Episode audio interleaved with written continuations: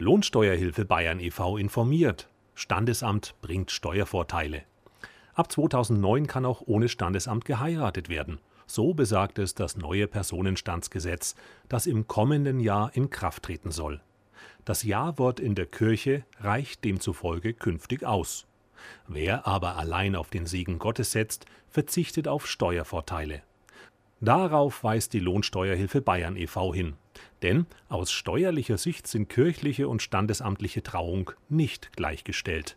Der Grund, die vom Staat mit Steuervorteilen belohnte Zivilehe, wird nur im Standesamt geschlossen. Ehepaare, die auf eine rein kirchliche Trauungszeremonie setzen, werden steuerlich wie Alleinstehende behandelt. Das bedeutet, sie können zum Beispiel nicht vom Ehegattensplitting profitieren. Darüber hinaus erhalten zusammenveranlagte Ehepaare eine höhere Versorgungspauschale und können außergewöhnliche Belastungen leichter geltend machen. Mit den Steuererleichterungen will der Gesetzgeber die Institution der Ehe und Familie finanziell unterstützen.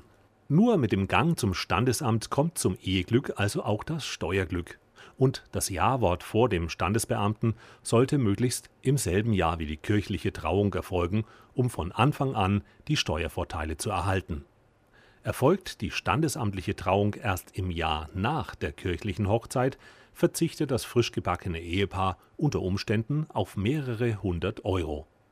Mehr Infos zum Thema unter www.lohi.de